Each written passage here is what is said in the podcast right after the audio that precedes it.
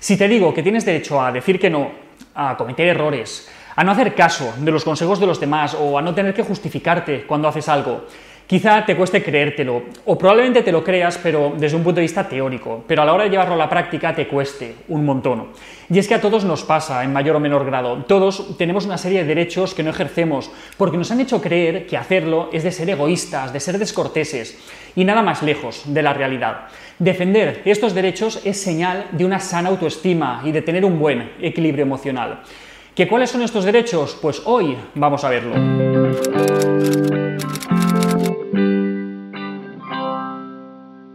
Hace algunas semanas ya os hablé de la asertividad.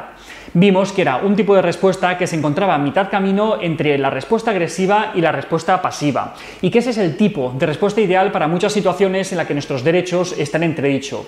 ¿Pero qué derechos? Pues precisamente sobre eso vamos a hablar hoy. Vamos a ver algunos de estos derechos. Algunas veces tienes derecho a ser el primero.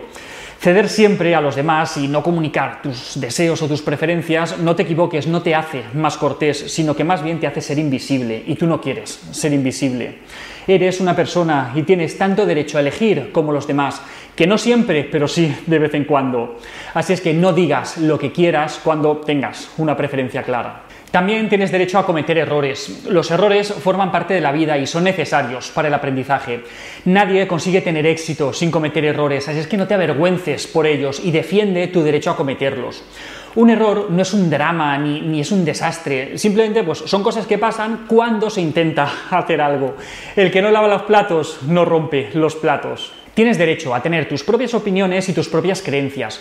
Tener una opinión distinta a la mayoritaria no implica que estés equivocado, quizá justo lo opuesto. Y es que es gracias a las personas que se atreven a defender ideas diferentes cuando la sociedad y el mundo avanza. También tienes derecho a cambiar de idea, cambiar de opinión o cambiar de forma de actuar. Cambiar de opinión no es una traición a ti mismo, sino que es evolucionar, es aprender y es ser flexible. Si ahora dispones de más información de la que tenías cuando tomaste una decisión o, las circunstancias o las preferencias han cambiado, ¿por qué no vas a cambiar también de opinión? No te olvides que tienes derecho a expresar críticas y a protestar por un trato injusto, pero siempre de forma respetuosa con los demás.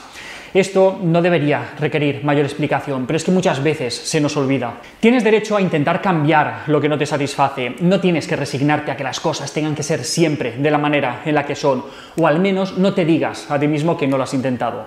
También tienes derecho a sentir y expresar el dolor y también ser su último juez.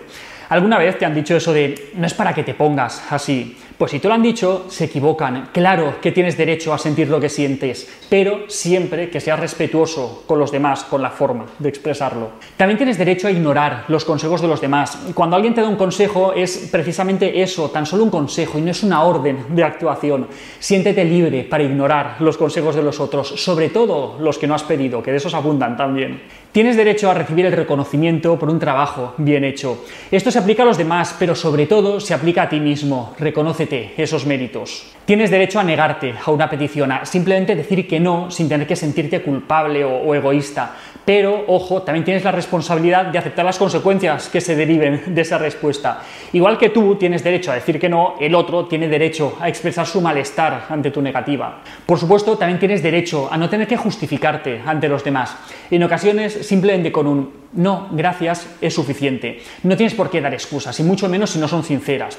Lo que pasa es que a veces damos excusas esperando que los demás nos den permiso para que actuemos de la manera en la que nosotros queremos hacerlo. No te equivoques, no necesitas su aprobación ni su permiso. También es importante que recuerdes que tienes derecho a no tener que responsabilizarte de los problemas de los demás.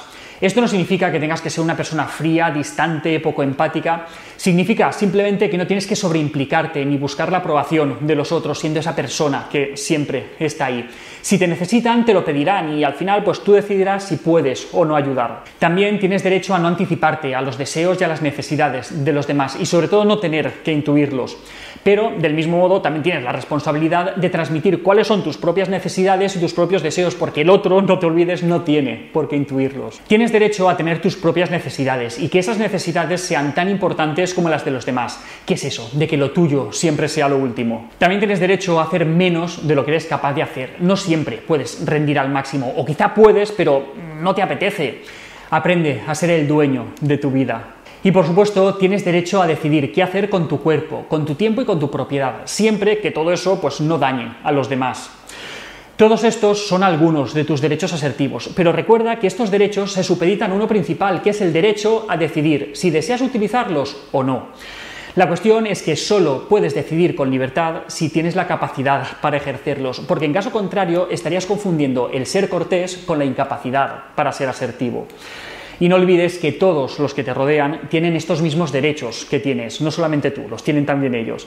Ejerce tus derechos con libertad y respetando los derechos de los que te rodean. Y hasta aquí otra píldora de psicología, espero que os haya gustado. Ya sabéis, si os gustan estos vídeos no olvidéis darle al like, compartirlo y suscribiros al canal de Píldoras de Psicología en YouTube. La semana que viene, más. ¡Un saludo!